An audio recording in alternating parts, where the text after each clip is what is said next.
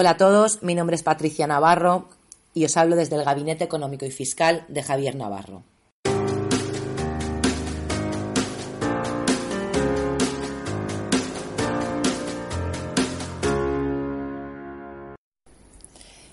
Vamos a hablar de algo muy habitual. Vamos a hablar de la fiscalidad en el alquiler de una vivienda habitual, valga la redundancia. Vamos a ver hoy cómo nos afecta al IVA y cómo nos afecta al IRPF.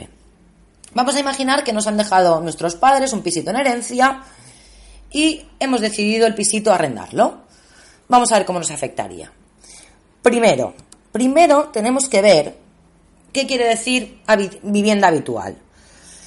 ¿Por qué lo quiero ver? Porque la ley, em, la Dirección General de Tributos establece que el destino primordial es el uso de satisfacer la necesidad permanente, y repito, permanente de vivienda del arrendatario, del inquilino.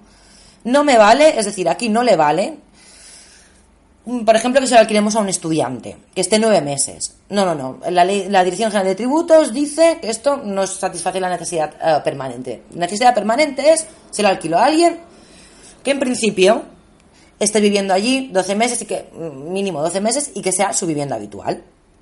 Vale. Vamos a, vamos a seguir. ¿Cómo me afecta en el IVA esto? ¿Tengo que incluir IVA? ¿No tengo que incluir IVA? ¿Está exento? ¿No está exento? Bueno. Entonces el IVA, la ley del IVA, nos dice que para incluir el IVA en este tipo de arrendamientos, primero, tenemos que ser empresario. Esto viene regulado en el artículo 5 de la ley. Y dicho artículo nos dice que expresamente, por el mero hecho de ser arrendador, ya somos empresarios. Entonces, entonces dices, bueno, pues si por el mero hecho de ser arrendador ya soy empresario, entonces ¿está incluido en el IVA este tipo de arrendamientos? Pues no. ¿Por qué? Porque seguimos.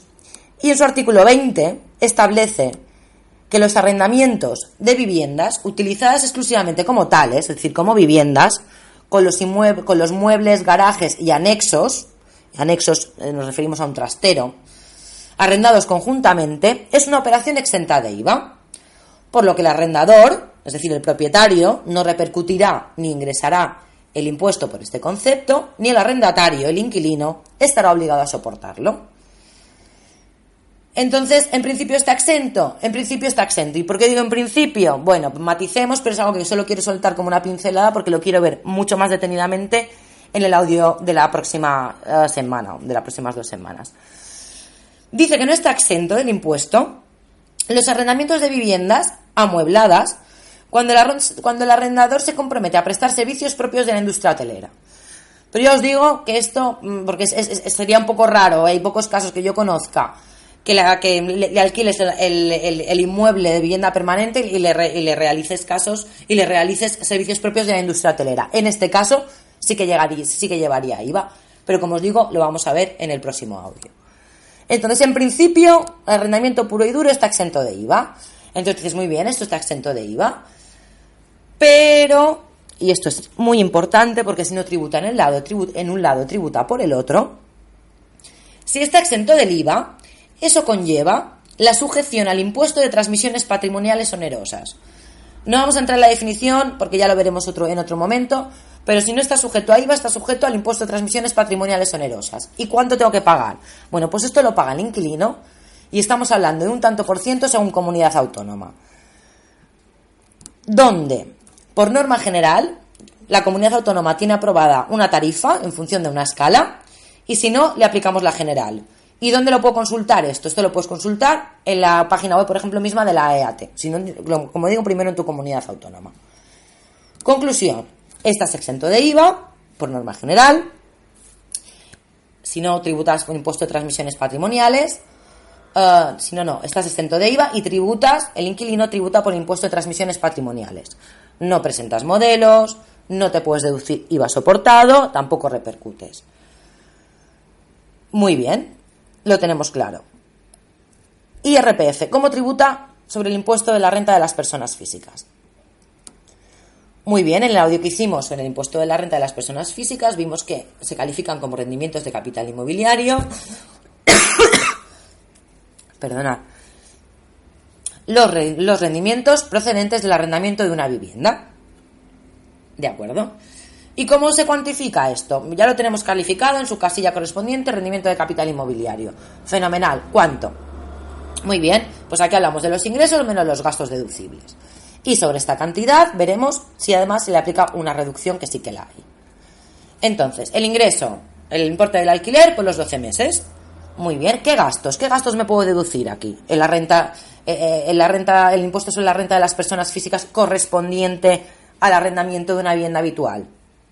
Pues la, Dirección General de Tributo nos dice que nos podemos deducir los gastos de reparación y conservación, pero que no, que no, que no son deducibles como gastos las cantidades destinadas a ampliación o mejora. Es decir, si son reparación y conservación te los deduces, si son ampliación o mejora no.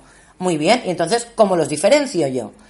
Entonces nos dice que los gastos de reparación y conservación son, por ejemplo, pintado interior y exterior, arreglo de calefacción, de montacargas, arreglo de desagües, arreglo de cercas, muros, cambio de conducción de gas, persianas, ventanas, reparación de un tejado. Como hemos dicho, sustitución de ventanas antiguas, incluso la sustitución de la caldera comunitaria, que ahí te, deducirías la parte correspondiente a la que te corresponde a ti por tener el piso ahí. ¿Vale? ¿Y qué se considera mejora? Entonces, ¿qué entendemos como mejora? Pues dice que, por ejemplo, eh, la instalación de un ascensor en un edificio que carecía del mismo se considera mejora. ¿Por qué? Porque tú aquí revalorizas el valor. Esto no, no, es una reparación, que es un gasto que tú tengas que tener. Tú es que me estás metiendo un ascensor allí. Pues entonces, esto, esto es una mejora del edificio. Esto aumenta el valor. Esto no, me lo, no te lo puedes deducir. O, por ejemplo, un ascensor para personas con discapacidad. Eso también lo hemos, eh, se, utiliza mucho. Esto también está revalorizando el valor, está aumentando el valor. No, te lo podrías deducir. Entonces, lo que se considera mejora no se puede deducir. Lo que se considera reparación o conservación sí se puede deducir. ¿Qué más me puedo deducir? Eh, en el arrendamiento de inmuebles, en la renta, en el, IRPF, pues por ejemplo, impuestos como el IBI, tasas de basuras, siempre y cuando yo esto no se lo repercuta al inquilino porque si se lo repercuto al inquilino no me lo puedo deducir, porque ya lo está haciendo él. ¿Vale? Seguros. ¿Qué más? ¿Qué más? Pues los seguros, los importes de las primas de seguros asociados a esos inmuebles alquilados. Algún servicio, pues imagínate que tenemos un servicio de vigilancia, pues vale, también será, será deducible. Los suministros, ¿me puedo decir el agua, luz y el gas del, eh, del inmueble? Bueno, te lo puedes decir si no se lo repercutes a él, volvemos al mismo. Si, este, si lo estás pagando tú, sí, pero si lo está pagando él, no te lo puedes deducir. Y ojo, os nos podemos deducir la amortización, que será deducible el 3% sin incluir el valor del suelo. Lo digo porque esto mucha gente se la deja, la amortización. Y bueno, pues cuanto mejor nos podamos deducir, pues mucho mejor. Y entonces, muy bien, ya tenemos los ingresos, tenemos los gastos que, que, me puedo, que hemos dicho que me podía deducir,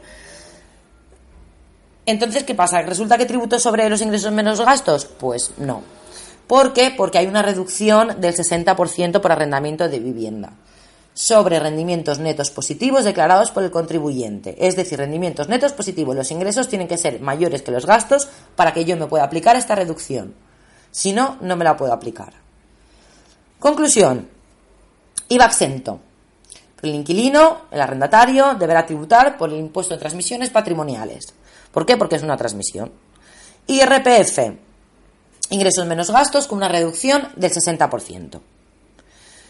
Espero que os haya ayudado, espero que os haya aclarado algunas dudas y que, podáis tomar una decisión sabiendo la tributación y la fiscalidad del arrendamiento de viviendas de manera habitual. El próximo día trataremos el tema del alquiler turístico y podremos ver las diferencias y así poder hacer numeritos y ver lo que nos compensa más. Muchísimas gracias por vuestro tiempo. Muchísimas gracias de verdad por escucharme estos minutos.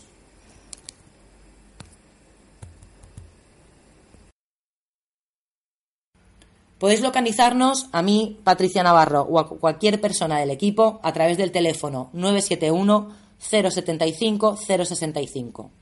A través del correo electrónico info arroba vich.com o bien a través de la página web www.javiernavarrovic.vich.com.